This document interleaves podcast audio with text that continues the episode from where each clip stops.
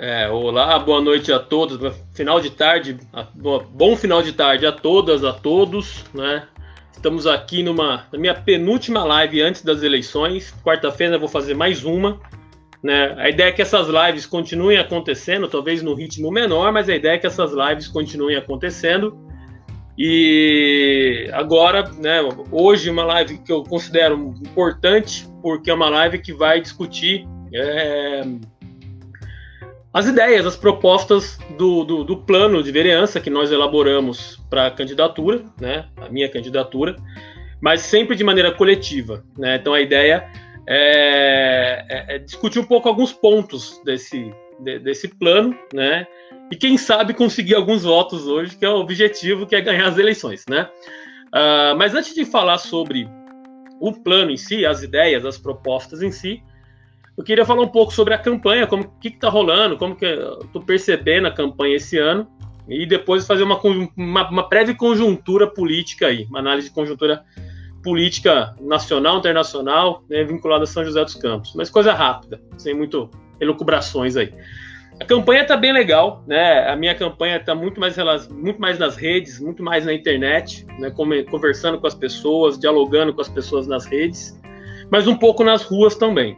Mas por conta da pandemia, né, com a ideia ainda de, de isolamento social, né, distanciamento social, se preocupando com a contaminação, porque a pandemia não foi superada, a pandemia ainda não foi, é, é, é, é não é passado, né, ela está presente, ainda tem pessoas morrendo disso, existe a possibilidade de uma segunda onda, né, já isso já está acontecendo em alguns países da Europa, então a gente tem que tomar cuidado. Então estamos pouco na rua, mas o tempo que estamos na rua, a gente percebe uma certa uma, uma, situação melhor do que nós vimos em 2016, em 2018, em relação às propostas de esquerda, em relação às propostas do Partido dos Trabalhadores, há uma, uma, uma possibilidade de discussão, de conversa, menos violência, a gente está vendo menos repúdio às ideias da esquerda.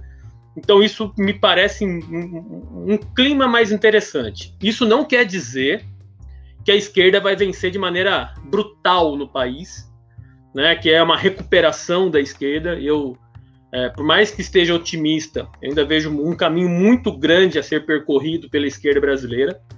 Né? A gente precisa dialogar, continuar dialogando com as pessoas. Falta diálogo, falta explicação, falta sentar numa mesa e trocar ideia. Né? Falta a gente juntar as energias que estão brotando por aí.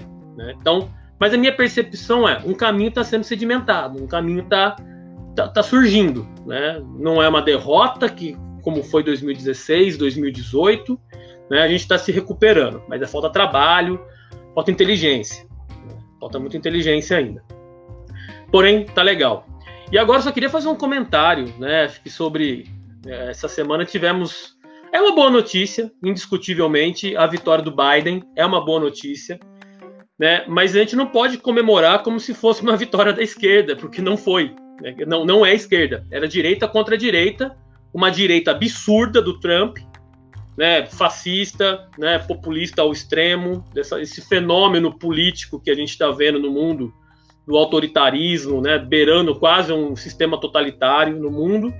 Então a gente não pode achar que a vitória do Biden foi uma derrota da direita, pelo contrário, continua sendo a vitória da direita o Biden é um presidente norte-americano, como todos os outros que vieram antes dele. O Trump só é pior. Né? Então, eu gostei muito de um meme. Né? Memes hoje explicam muitas coisas, né, Álvaro? É, e um desses memes é aquela do Chico Buarque, aquele rostinho feliz e um rostinho triste. Rostinho feliz é Trump ganhou. Rostinho triste, Biden ganhou. O Trump perdeu, o Biden ganhou. Quer dizer, é a gente não tem que comemorar a vitória do Biden como uma vitória da esquerda. A gente tem que comemorar a derrota do Trump, sim. Né? Saber que agora nós temos um presidente de direita, talvez um pouco mais racional, né? simplesmente isso, né? e que isso vai trazer consequências para o Brasil. Pode trazer consequências econômicas boas ou ruins, né? as relações internacionais elas vão continuar tensas com o Brasil, porque a gente tem um governo fascista, o governo Bolsonaro é um governo fascista, muita gente não quer se relacionar com o governo Bolsonaro. Então, talvez isso até traga prejuízos econômicos para o país. Porém, o Trump perdendo é uma boa notícia para o mundo, mas não é vitória da esquerda. A gente não tem que comemorar nesse ano. Paulo, Bom, primeiro quero agradecer você ter me chamado para conversar aqui com você. Boa tarde a todas e todos. É, fico, fico feliz de muitas pessoas, é, socialistas ou não, apoiando a candidatura do Paulo. Deixo mais uma vez aqui registrado meu apoio condicional às propostas do Paulo e tenho certeza que virá uma vitória e dessa vitória vai brotar muita, muita vida. Isso que é importante. É, Paulo, você estava falando da questão do, dos Estados Unidos, que não tem nenhuma ligação é, imediata com a campanha, mas eu queria que você tentasse aí nesse papel que você me, me colocou aqui, tentar né, fazer essa, alguns links e tal. É, a vitória do Biden não foi uma vitória da esquerda. É claro que se eu estivesse lá vivendo em Nova Orleans, ou sei lá, em Oakland, ali para ver o, onde os Panteras surgiram, mas então, aí a viagem minha, é, eu votaria no Biden sem sombra de dúvida, não seria uma escolha difícil. Não. Né? Não seria. Mas, por mais que ele seja um cara de centro, centro-esquerda, né, é, com histórico de, aprovação, de apoio a leis de encarceramento em massa, apesar de ter sido entusiasta das guerras do, do Iraque, da invasão dos Estados Unidos no Afeganistão, a, apesar da Kamala ser importante, é, histórica a presença dela como vice, né, uma mulher negra na vice-presidência nos Estados Unidos é uma, coisa linda. Não, é. Mas a gente não pode esquecer da, da, da, da quando ela estava no judiciário, não houve, vamos dizer assim, nenhuma posição mais firme contra esse encarceramento é, em massa. Mas mesmo assim, mas os compromissos que eles é, estabeleceram para ganhar podem puxar a, o mandato dele para posicionamentos, diria aqui, que eu não gosto muito dessa expressão, progressistas. E falando de questão de compromisso, né, Paulo? É, você, durante a campanha, estabeleceu alguns compromissos importantíssimos para o município de São José dos Campos, não para a cidade, mas para as pessoas de São José dos Campos, né?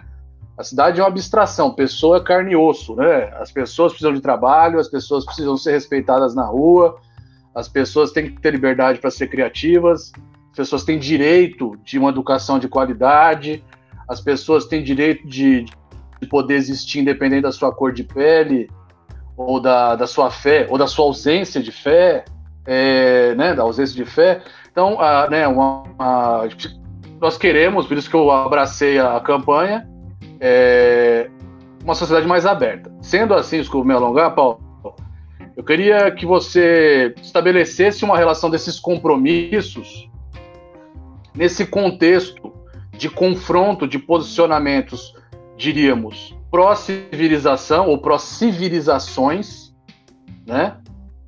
E o posicionamento obscurantista, né? Negacionista da ciência, é, é, é, terraplanista. E aí eu escolho aqui, olhando seu programa, Paulo, é, é, que você destaca, você tem alguns eixos de proposta e eu acho que o principal é ligado à educação por sua trajetória de vida, né? Pela sua trajetória de ação política, não só na escola, mas em outros espaços, conselhos, etc.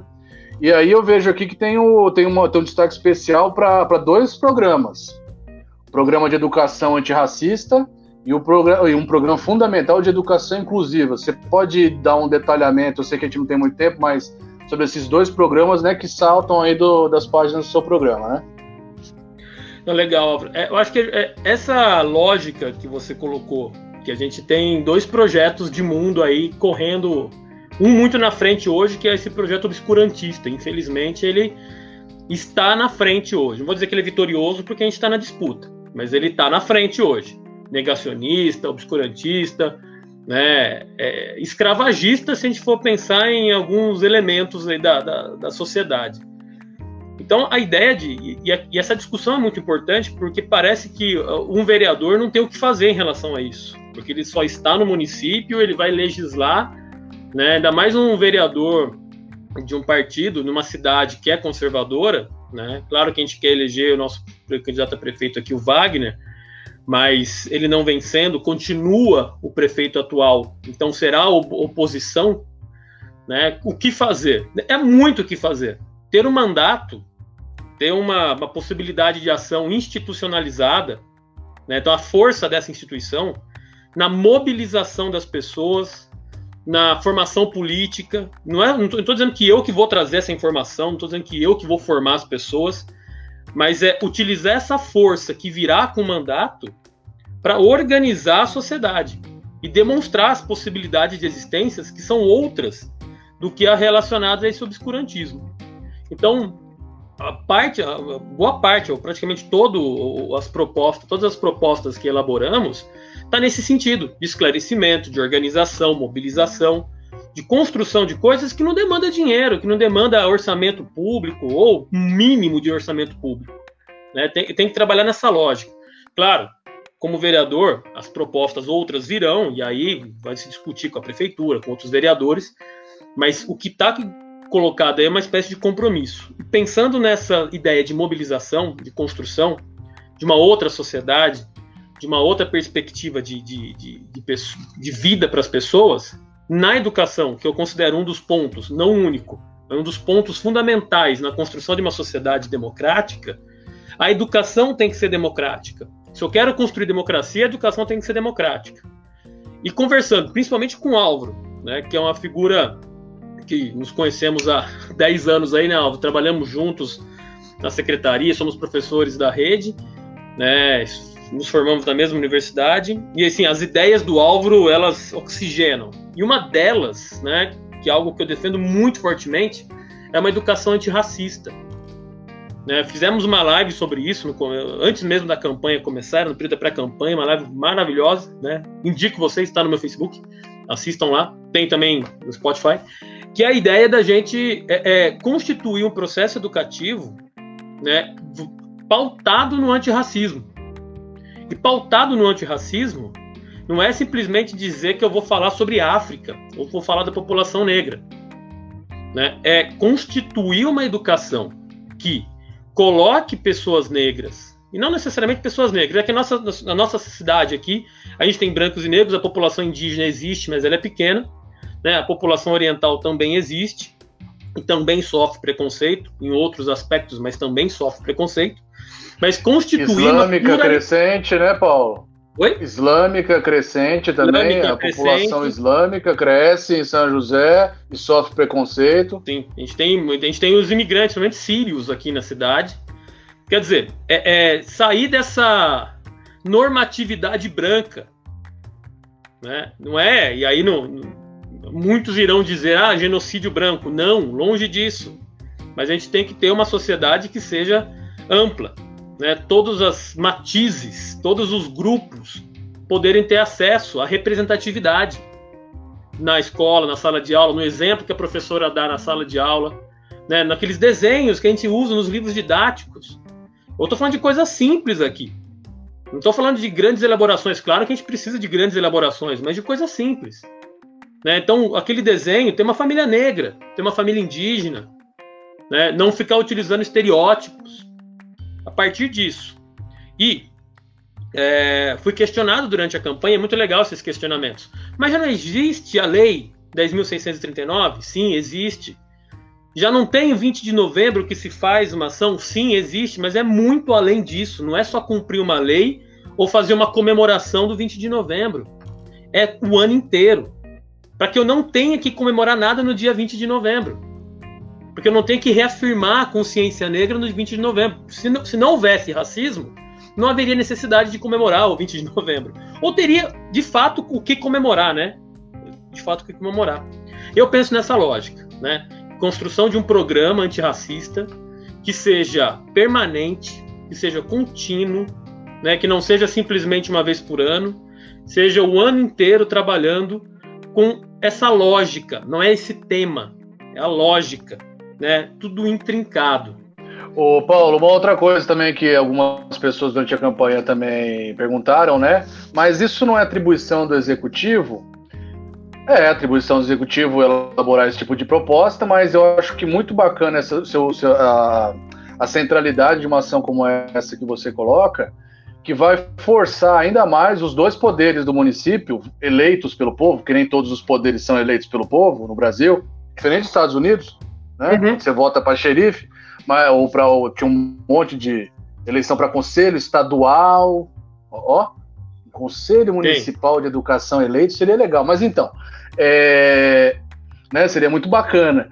Mas é, eu acho que uma dimensão da sua ação, Paulo, e também já a gente já pode entrar na questão da educação inclusiva, é estabelecer que dois poderes consigam, mesmo sendo de quizás, né, o, o, vereador, o antigo vereador Wagner vença, mas mesmo diante de uma oposição, de que se estabeleça um contato do poder é, legislativo e executivo no debate de uma educação antirracista, promovendo uma série de ações, como também em relação à educação inclusiva, lutando contra o capacitismo, né, Paulo?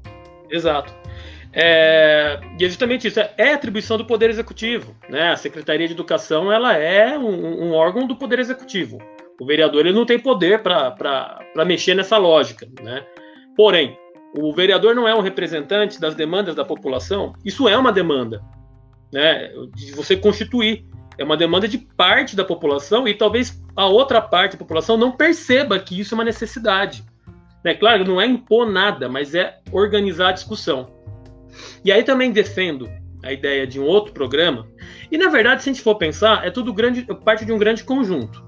E quando eu falo de educação inclusiva, é, é, o, o, o, que vem muito à, nossa tona, que, o que aparece muito é a lógica das pessoas com deficiência. É o combate ao capacitismo.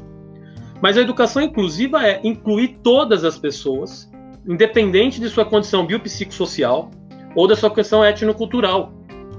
Né? Então, ou seja, incluir uma, uma, uma criança de uma comunidade carente, que seja negra, dentro de uma, de uma cultura escolar branca, é uma educação inclusiva.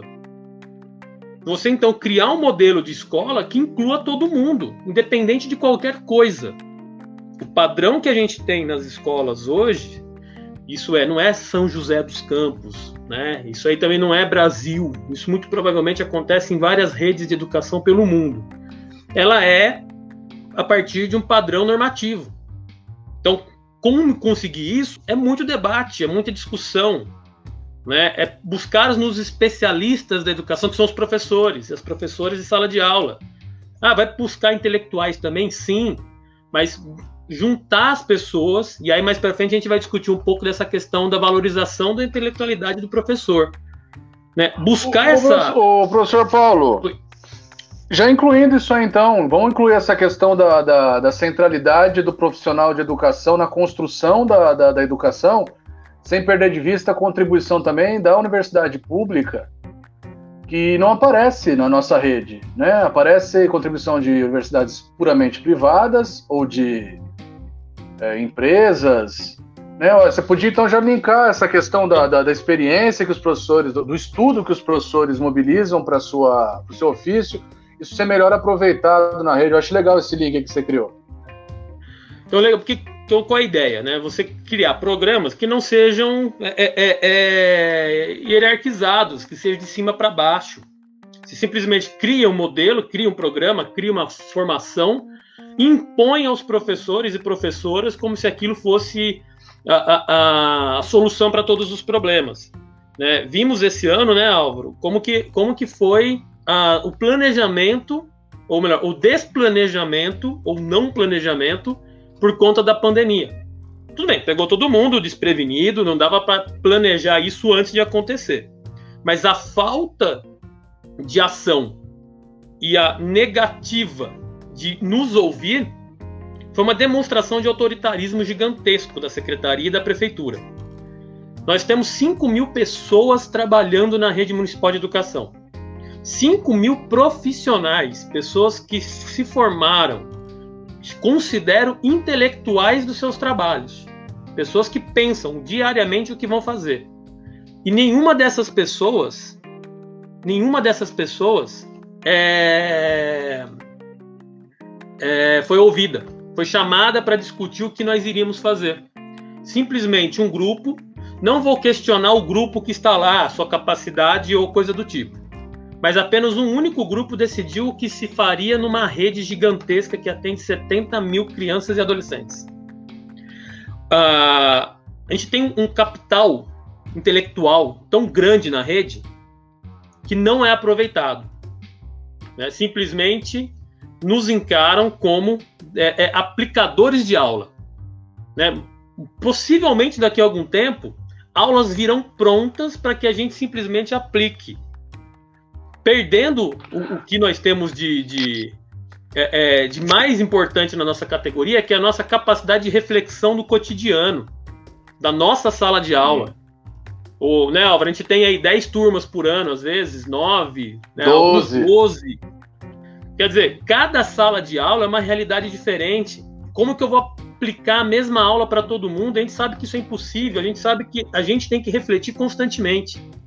A nossa e o Paulo, isso é reconhecer, né? É reconhecer o histórico dos profissionais de educação, que não são só os professores de sala de aula, mas os professores da E, API, é, a equipe de limpeza, a equipe de merenda, a equipe da secretaria, as equipes gestoras, né? Então, é um histórico de qualidade construído. São 40 anos de, de, de mais de 40 anos de, de, uma qualidade que a cidade é uma conquista da cidade, não de uma gestão.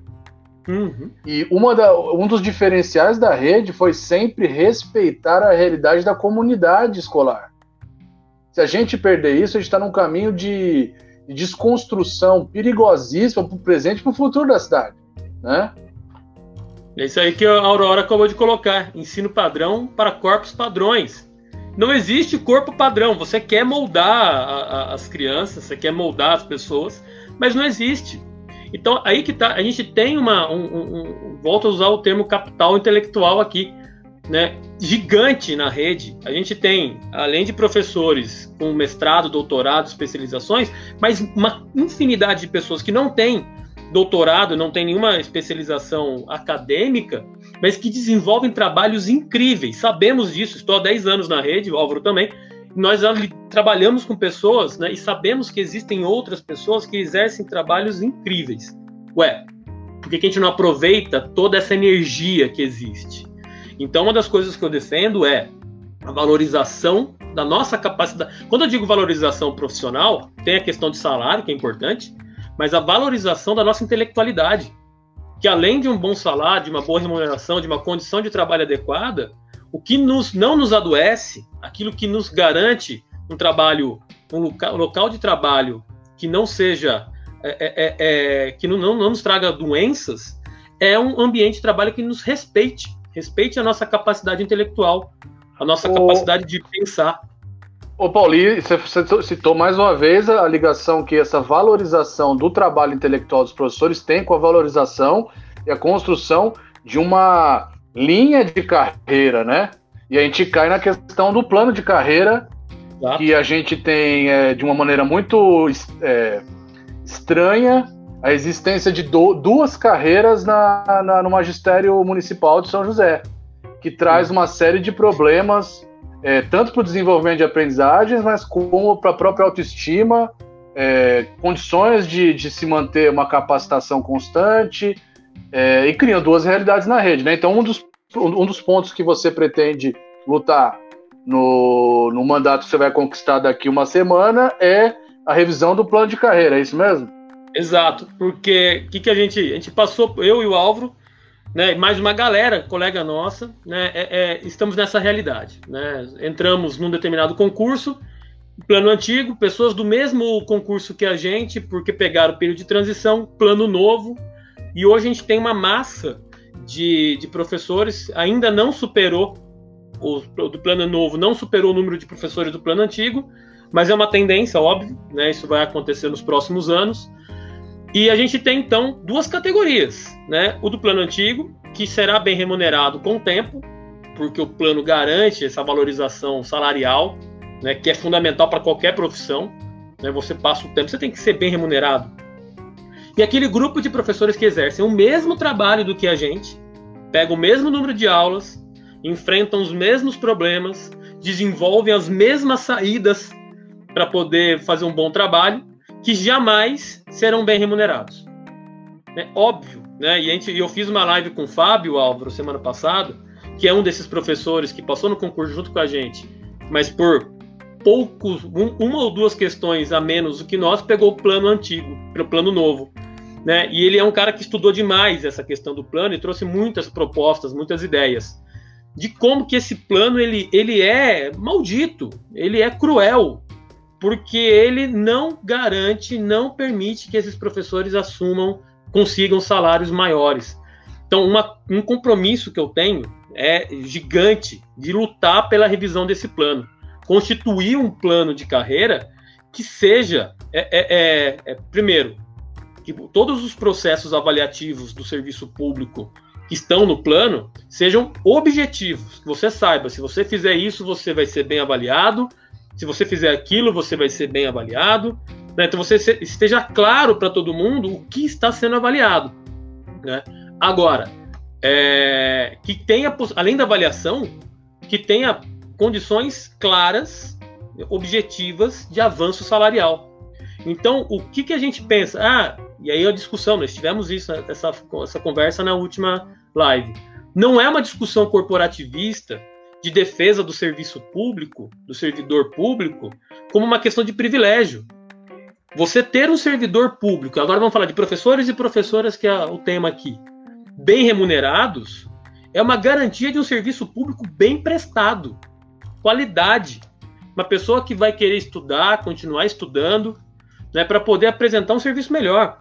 Então, ou seja, discutir plano de carreira é discutir qualidade de serviço prestado à população. Então não é uma questão de salário corporativo. E, Paulo, muitas vezes, muitas vezes é, esse balão do corporativismo, que entra tudo, né?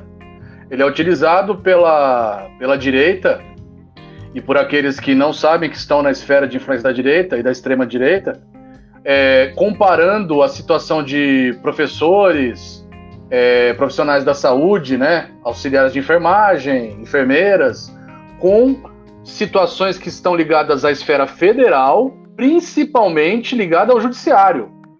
Existem, existem é, questões absurdas dentro do funcionalismo público, só que ela não está no, no, no magistério e nem na saúde. Não está no município, poder, não está no município. É, não está no município inativo, tão pouco dentro das salas de aula. Então, se as mães, os pais que estão assistindo a gente é, consideram que o trabalho do professor, principalmente das professoras, que é a maioria absoluta da nossa rede, não só da nossa rede, do Brasil todo, considera esse trabalho fundamental, não esqueça, nós somos servidores públicos e não somos marajás. Né? Gente, vocês conhecem a gente das escolas, sabe muito bem a nossa realidade. Né? Por isso é importante a gente eleger pessoas como o Paulo, que sabem muito bem como é o chão de sala. Né? Nós não estamos aqui defendendo o privilégio, está defendendo direito trabalhista. Muita gente morreu, muita gente foi presa ao longo da história, não só no Brasil, no mundo todo, para que os seus filhos e as suas filhas pudessem ter uma escola pública com professores capacitados, com condições de, de, de, aprender sobre a vida, sobre o passado e construir o futuro, né, Paulo? A ideia é muitas essas comparações são muito são muito tristes e muitas vezes enviesadas, com má fé. E muita gente é envolvida por meme, de zap, nessas questões. E isso é importante, Paulo, para a gente entrar num outro núcleo aqui. Não sei se você quer fazer é, da voz a alguém que fez algum comentário, dar um salve aí para a galera que está assistindo. Enquanto aí, aqui, ó, tem o o Fábio tá aí nos assistindo. Salve, Legal. Fábio. Foi com ele que eu fiz a live é, semana passada. Grande camarada. Né, a Lucy tá nos ouvindo aí, né? Falando também, Ótimo. apoiar isso nas escolas. Você tá aqui, leva esse programa pro dia a dia na escola. A ideia é de você ter né, toda a organização. O Paulo também. Esse Paulo fez o curso com a gente lá na, na curso de, de educação étnico-racial, Álvaro. Ah, ah, eu lembro dele, sim, verdade. É. Professor da rede. É. E aí é isso, tem muita galerinha ouvindo aí. Ô, ô Paulo, você tá falando, então, tudo isso que você tá falando é uma espécie de oxigenação das instâncias democráticas, sejam elas é, institucionais, mas eu queria que você falasse um pouquinho dessa, dessa vinculação da instituição Câmara, uma vez você lá, com outras forças sociais que promovem vida. né? Sim. Então eu estou falando da questão da, de fortalecimento da democracia. Então vou, vamos começar aqui a questão da juventude, né? A juventude, a noção de juventude foi ampliada recentemente, né? Entra bastante gente, mas como que, que você entende como espaços de participação política da juventude? O... Só um breve histórico da onde eu comecei a me não me interessar, mas eu comecei a me a, a empoderar desse desse campo. Eu fui coordenador do Conselho Municipal de Direitos da Criança e Adolescente, né? Fui é, conselheiro e por um mandato fui coordenador. E esse conselho, como existem muitos outros conselhos, que é uma, uma um tema, conselhos municipais, muito importante para mim, porque é um mecanismo de efetivação de democracia. Podemos até falar um pouquinho disso daqui a pouco. Mas o Conselho de, Criança, de Direitos da Criança e Adolescente, ele é fundamental porque ele pensa políticas públicas para essa faixa etária, para esse grupo de pessoas que vai né, é, é de, de 0 a 18 anos. Né? Então, não, é, não necessariamente a juventude que vai até os 29 hoje, né? mas criança e adolescente. Porém, tem o Conselho da Juventude, né? então que você amplia isso daí. Mas é um trabalho casado, né? um trabalho em conjunto. E nesse conselho, a gente teve, a, quando, quando fui coordenador e membro desse conselho, tive contato muito com, com, os grandes problemas da cidade, né, com, os, com, com as grandes violações de direitos que nós temos no município. E uma das coisas que eu percebo que uma das violações que pode parecer que não é uma violação, mas é, e talvez seja uma das piores, é a exclusão desse grupo de pessoas das decisões da política de São José, da cidade. Criança e adolescente não é ouvido nunca e depois se cobra participação das coisas. Ah, mas ele não está interessado nas coisas. Sabe aquele discurso que a gente sempre ouve, sempre ouviu, né? E vai continuar ouvindo durante um bom tempo, infelizmente. Mas as crianças e os adolescentes não são chamados, não são, não existem espaços para que a juventude participe das decisões políticas do município. Porém, né, quando há e existe, né? De vez em quando você aparece uma conferência da juventude, você tem alguns movimentos elaborados, mas é, é, é muito pro forma, é muito uma coisa para inglês ver, vou usar esse termo para inglês ver, porque ele é um termo, ele, ele é uma, de uma forma que simplesmente se cria um espaço, as crianças e os adolescentes são colocados naquele espaço e fala, ponto, fala. Como? Se você não constrói a participação se você não constrói um mecanismo de empoderamento, e essa palavra para mim é fundamental, você se empoder, empoderar das coisas, né, das ideias. Né? As pessoas não sabem, nem, nem os adultos sabem como funciona o orçamento da cidade, não sabem como funciona né, a questão dos gastos públicos, né, da onde sai o dinheiro para a educação, de onde sai o dinheiro para uma ponte, né, confunde tudo no mesmo bolo, porque não existe essa ideia de construir essa educação. E aí você quer que crianças e adolescentes saibam. Então, um, uma das coisas que eu defendo plenamente é que se constitua espaços, não necessariamente espaços para jovens, espaços onde os jovens sejam inseridos. Eu não tenho que construir espaços segregados. Os espaços têm que ser em conjunto. Então, aonde vai se discutir orçamento, vai ter lá o tiozinho, a senhorinha de 70 anos, e vai ter um garoto de 14 anos, que a gente sabe que tem plena capacidade de opinar e dar ótimas ideias. E que eles possam decidir sobre o que vai ser gasto. Não vai ter um espaço separado. Claro que construir isso é construir. Não é implementar um negócio e a partir de amanhã a gente vai ter um conselho de jovens para decidir orçamento. Não. Então a gente, uma das ideias que eu tenho é constituir esses espaços de debate, discussão e de participação nas decisões. E o mandato, claro, de novo, isso é uma prerrogativa do poder executivo. Mas o mandato, ele participa do processo de elaboração do orçamento municipal. Né? Ou seja, Sim. é papel do mandato. Ô, Paulo, você falou da questão. Do... Então, e sobre. Você falou a questão, por exemplo, do uhum. orçamento, né? Uma das bandeiras históricas né, do, do partido, implementada com sucesso em vários municípios desde os anos 80, é o orçamento participativo. Exato. Algumas gestões é, esquecem né, dessa possibilidade impressionante de construção de, de uma cidade mais justa, né? uhum. né? Do direito à cidade, por meio, inclusive, do, do, da decisão de onde vai se gastar o dinheiro, né? Exato. Então, uma, das, é, uma proposta das propostas centrais do seu, do seu programa é a, a reconstrução e a recentralização do orçamento participativo como uma política pública do município, né? Exato, porque assim, é, primeiro que a gente tem que, que, que, esclarecer a população, né? A gente, eu digo, né, que, a quem de direito, o poder público, né, seja o legislativo, o executivo, como que funciona o orçamento. E aí eu fiz uma live disso também, fiz lives pra caramba. Eu fiz uma live sobre orçamento participativo com José Walter Pontes, né, uma figura histórica, foi o primeiro candidato a prefeito do PT aqui em São José dos Campos, né, um companheiro né, muito, muito legal. E ele me explicou coisas que eu já conhecia, mas ele me trouxe as informações mais né, detalhadas. A gente tem que saber como funciona o orçamento, o que, que é plano diretor, o que, que é, é, é plano plurianual, lei orçamentária. Ou seja, esclarecer isso para que a gente possa trabalhar com a população e a população de fato decidir. Ó, um exemplo, né, tem 25% que tem que ser gasto na educação. Isso aí é lei, você não tem mexer. Mas dá para mexer dentro desses 25%? Pô, dá. A população ela pode, né, de acordo com as regras postas, dizer, mas como que a gente vai gastar? A gente vai é, é, aumentar salário, talvez isso seja um pouco mais difícil, mas a gente vai ampliar espaços na escola a gente vai comprar carro para a Secretaria de Educação? A gente sabe que isso acontece com o orçamento da educação. Né? A gente sabe que isso acontece, é fato. Quer dizer, em vez de comprar carro, trocar frota, a gente não vai comprar mais livro, renovar o, o, o, a sala de informática, ou a gente vai fazer uma sala de teatro na escola. Tem uma Isso pode ser decidido pela população, né? Eu acho que a população optaria por, por coisas na escola em vez de carros. Quer dizer, a gente Na tem. saúde um... também, né, Paulo? Na saúde. Saúde. Né? Então, quer dizer, o orçamento participativo é pegar o dinheiro e falar assim, galera, nós temos isso de dinheiro, nós temos essas e essas obrigações, a gente tem que cumprir, e essas, essas esse dinheiro para a gente fazer as obras. Aí, o que, que é primordial? O que, que é mais importante?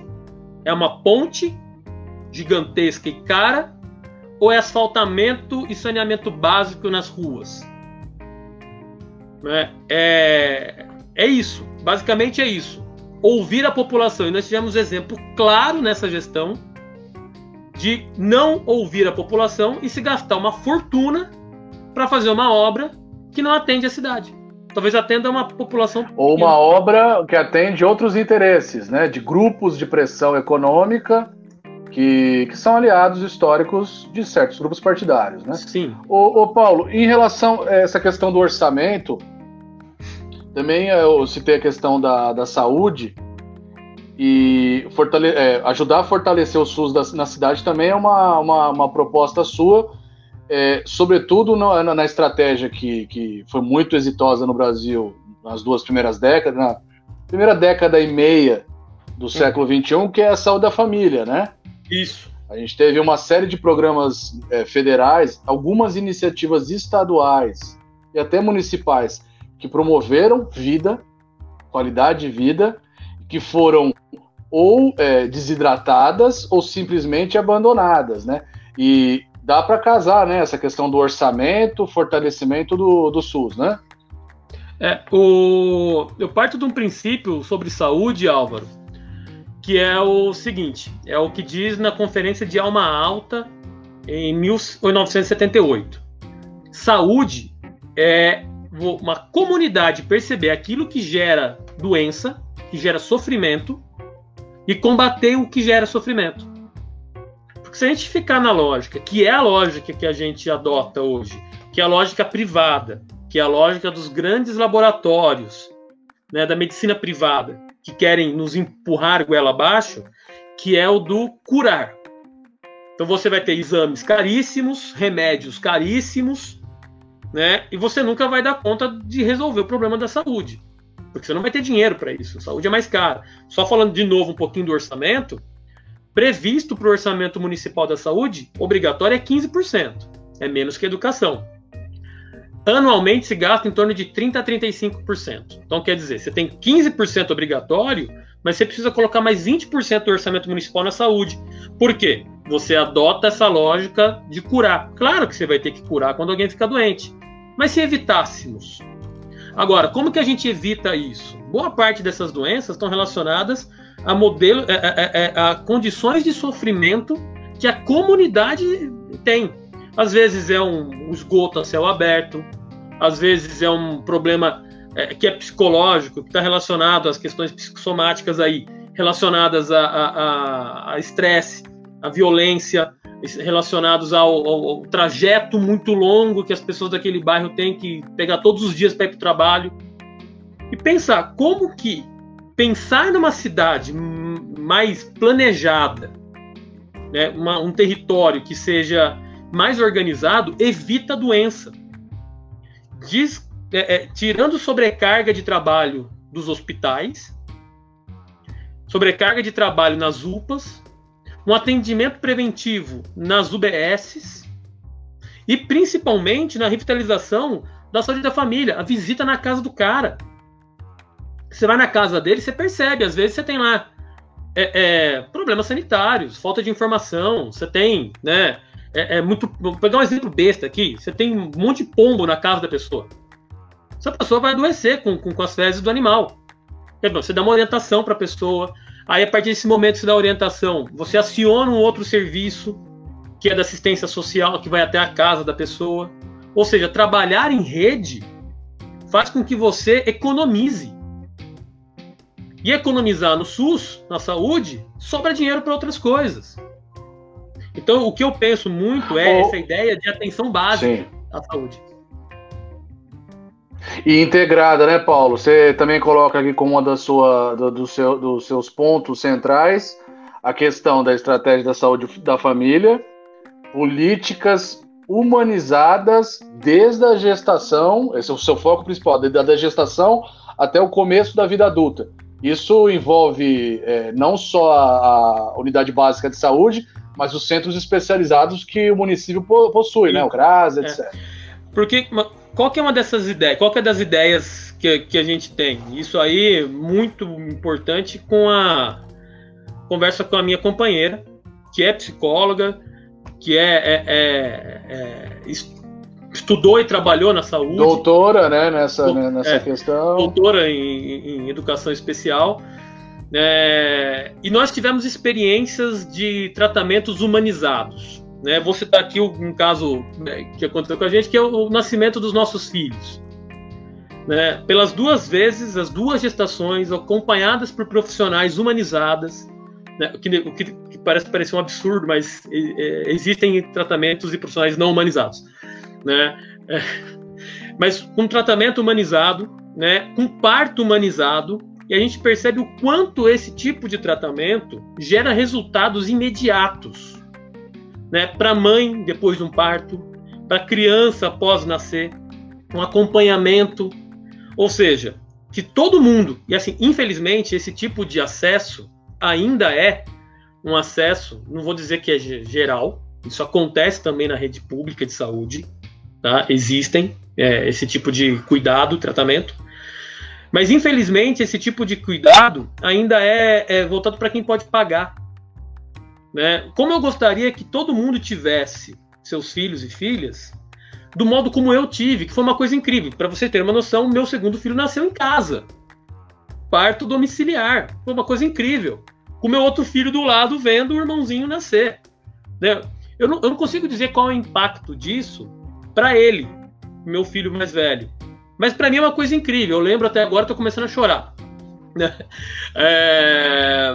Mas o que eu digo é, você ter uma, uma, uma, uma, uma lógica de saúde, de atendimento, que seja humanizado, que olhe para o indivíduo, que olhe para a pessoa, que cuide, que queira cuidar, né? que queira atender de fato, dar atenção, e sem precisar de grandes é, é, equipamentos médicos, claro, se for necessário, vai se usar.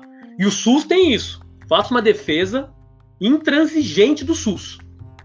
Se você precisar de um tratamento caríssimo, Sim. você vai ter no SUS. Né? Então, assim. E os profissionais, né, Paulo, do SUS, né? Do SUS. Ali na, na labuta, ali, às vezes sem condições, jornadas de trabalho, ainda mais nesse contexto de pandemia, tendo que lutar contra um vírus, é, vamos falar assim, biológico e um outro vírus social de negação. O cara dando sangue muitas vezes lá dentro.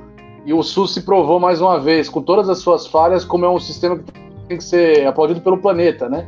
Não só, por, não só pela gente, né? É indiscutível a qualidade do SUS, claro, né? não é perfeito pela dimensão que ele tem. Ele é gigante. Ele atende e 200 Paulo, milhões por, de pessoas. E, e por gente não ter nenhum sistema no mundo que, po que a gente possa se espelhar. Foi inteligência Sim. brasileira que, nos pequenos exemplos que tínhamos espalhados, sobretudo em inglês tal, mas tem uma, muita diferença, se construi e se constrói, mesmo sub, sem dinheiro, mesmo com um monte de que a gente sabe da nossa burocracia, construindo um sistema único de vários sentidos de atendimento universal. Isso, isso as pessoas muitas vezes não têm noção de como isso é único no planeta, né? Você, desde a da, da vacina até transplante, é, é, é, um universo gigante, né, de, de, de tratamento e de qualidade. É. E, e, é claro, né, de novo, né, o que, um vereador pode fazer em relação à defesa do SUS? Muita coisa, principalmente, que eu, eu sempre digo, principalmente mobilizar as pessoas esclarecer o quanto o SUS é importante, o quanto ele está no seu dia a dia, não só quando você fica doente. É, a ideia de você ter é, é, água de qualidade na sua casa está vinculada ao SUS, de você ter acompanhamento nos ambientes onde você vai comer fora da sua casa, você ter a mão do SUS ali. Né? Ou seja, qualquer ataque ao SUS é motivado por interesses privatistas. O SUS não vai melhorar o atendimento médico brasileiro não vai melhorar se ele for privatizado, como foi a discussão da semana passada, né? Essa semana já é outra coisa, semana que vem é mais uma, né?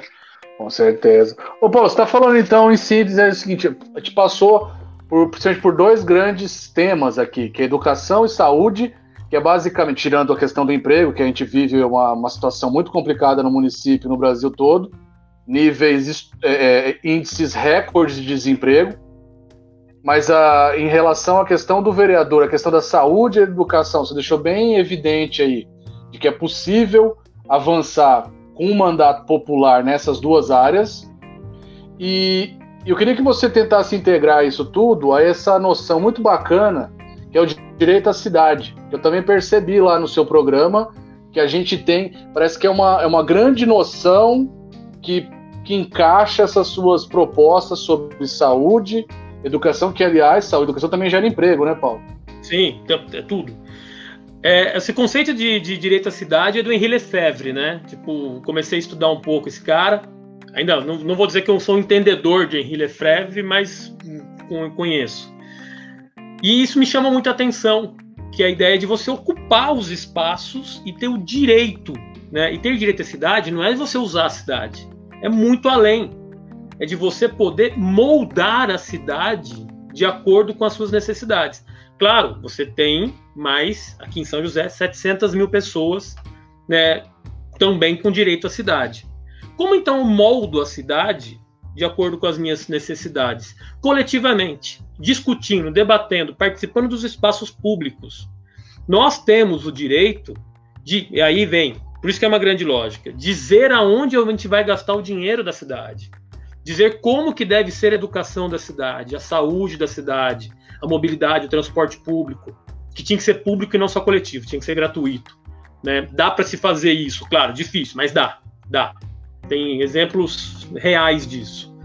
Ou seja, nós da cidade de São Maricá, José, né, por exemplo. Maricá é um exemplo. Né? Maricá é um exemplo. E tem outros projetos. Né? Londres parece que está implementando uma coisa, né? tem um projeto lá bem legal ou seja, não é só cidade pequena, cidade de médio porte como a nossa. Se Londres consegue, São José, que é uma grande metrópole, né, Álvaro? Como a gente brinca, é, é, também consegue. Claro, uma coisa não dá para fazer um ano, é um longo trajeto aí, mais possível. Então a ideia de direito à cidade é de você poder né, construir uma cidade ao seu entorno que lhe seja é, é, é democrática, o espaço seja democrático que seja segura para você. É o conceito de cidade, de direito à cidade. Que seja uma cidade justa, segura, sustentável, que é fundamental esse, esse conceito. Uma cidade que seja sustentável, que ela, que ela consiga se manter ao longo da história, do tempo.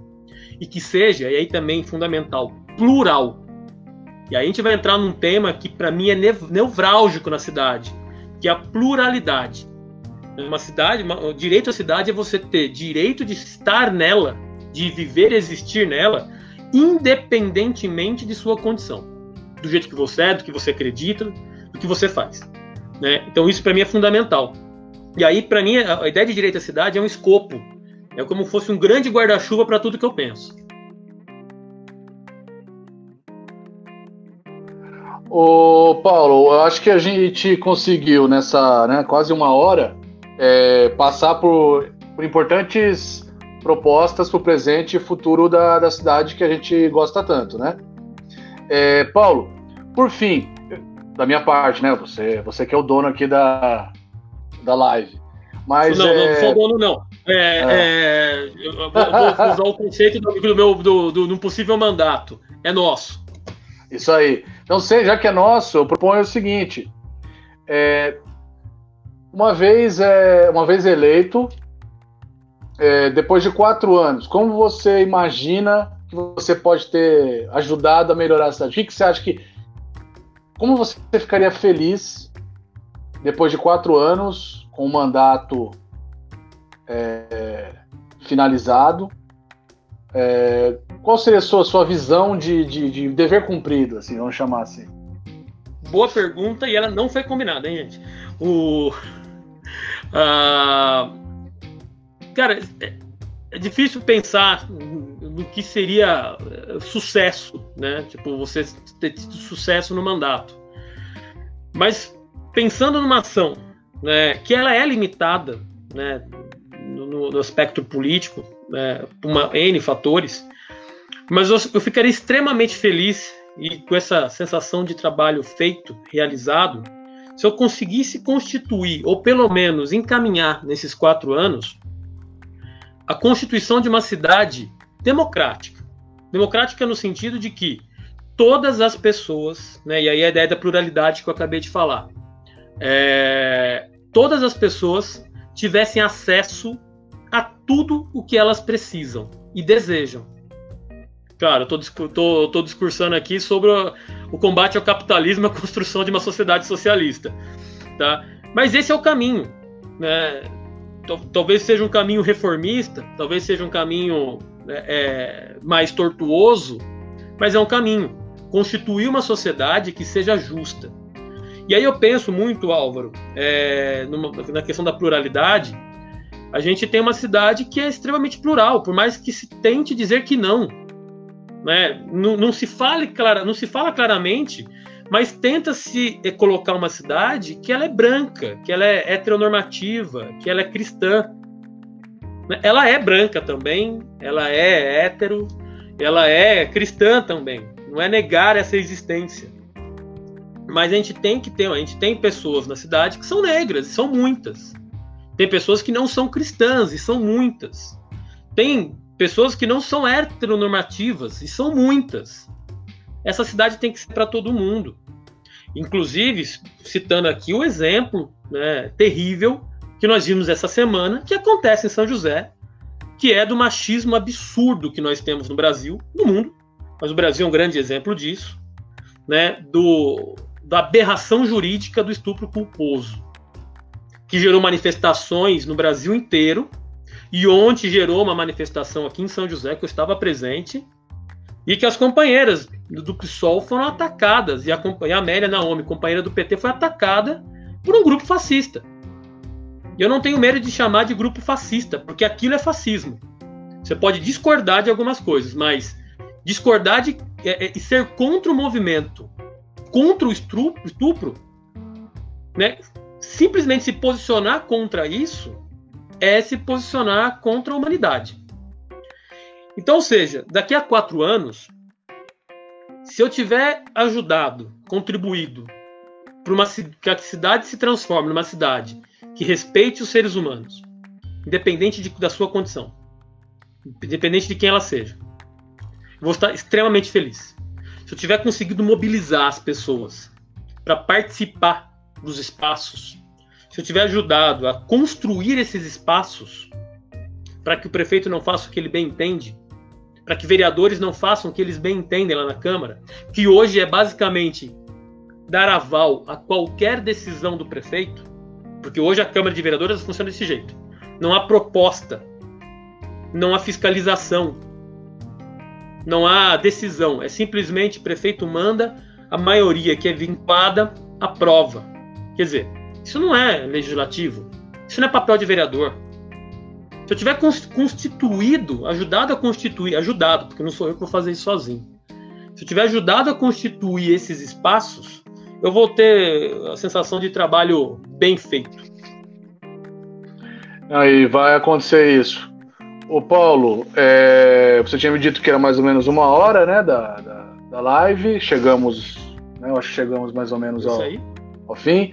Não sei se você quer né, arrematar aí, mas então eu, né, da minha pequeneza aqui, da minha finitude, reafirmo de novo meu compromisso aí com a sua candidatura. Tenho certeza que daqui a alguns dias teremos boas notícias, pelo que eu percebo aí no, no ambiente né, dos colegas professores, de outras pessoas que eu conheci nas comunidades de São José, a campanha pegou. A gente tem as manifestações nas redes sociais, aquilo que você percebe na sua panfletagem, né? E, e chamar o pessoal para votar 13 e 213, né? É isso. É... O Álvaro, é, pequenês, aí você foi um pouco sacana com você mesmo por dois sentidos. Primeiro que é quase dois metros de altura, mas a, a, e aí puxação de saco mesmo, a grandiosidade da sua inteligência, cara. Um cara que eu admiro e falo isso pra todo é. mundo. Tipo, legal, obrigado. Eu sempre, já falei isso para você várias vezes, eu repito e eu sempre falo. A recíproca é verdadeira. É nós. É, pessoal, então aqui é, é, duas coisas que eu queria né, primeiro arrematar, continuar um pouco falar da situação de ontem. E ontem ficou, ficou claro, ficou extremamente evidente para mim que eu estou do lado certo das coisas. Né, que, que eu escolhi o lado certo das coisas. É, era uma pauta que não era partidária.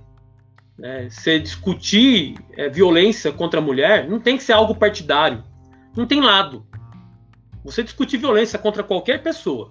Mas uma coisa que é fundamental no país, que acontece de maneira gigantesca, que é a violência contra a mulher, não deveria ser uma pauta de partidos de esquerda. Então estavam presentes ontem o PT, o PSOL, o PSTU, o PCdoB. E o ninguém da direita. E quando chegou alguém da direita, as novas é, opções que nós temos vieram para agredir, vieram para discutir. Ou seja, algo que deveria ser para qualquer pessoa decente nesse país, qualquer pessoa que achava, acha que violência tem que ser combatida, independente, devia ter todo mundo lá naquele movimento.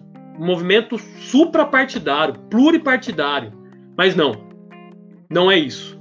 Me deixou evidente que existe lado e eu estou do lado certo. Né, o que aconteceu ontem foi, para mim, esclarecedor. E aproveitar esse espaço aqui, né, que eu acho que foi uma conversa super legal. Foi combinado, né? Claro, chamei o Álvaro para fazer uma entrevista e falou: pergunta isso, isso, isso. Né? É... Mas para apresentar as ideias, de uma maneira, faltando uma semana aí para as eleições, e convidar todo mundo que está ouvindo isso aqui, né, fazer esse último esforço, galera. Né? Talvez algumas pessoas que estão aqui não vão votar em mim, a live é aberta e o país ainda é democrático. É... Mas quem é que se decidiu em votar em mim, né, votar nessa proposta, mais do que em mim, nas ideias, que não são minhas só. O Álvaro é um dos caras que me ajudou a elaborar esse documento. A minha companheira é uma das pessoas que ajudou a elaborar. Muitas das pessoas que estão assistindo aqui hoje me ajudaram a elaborar esse documento. Concorda com, esse, com essa proposta, com esse projeto, essas ideias, é, e que vão votar em mim no, domingo que vem, é, tenta conseguir mais um voto, dois ou quantos conseguirem. Né? Falta essa última, última reta final né? para que esse projeto seja vitorioso.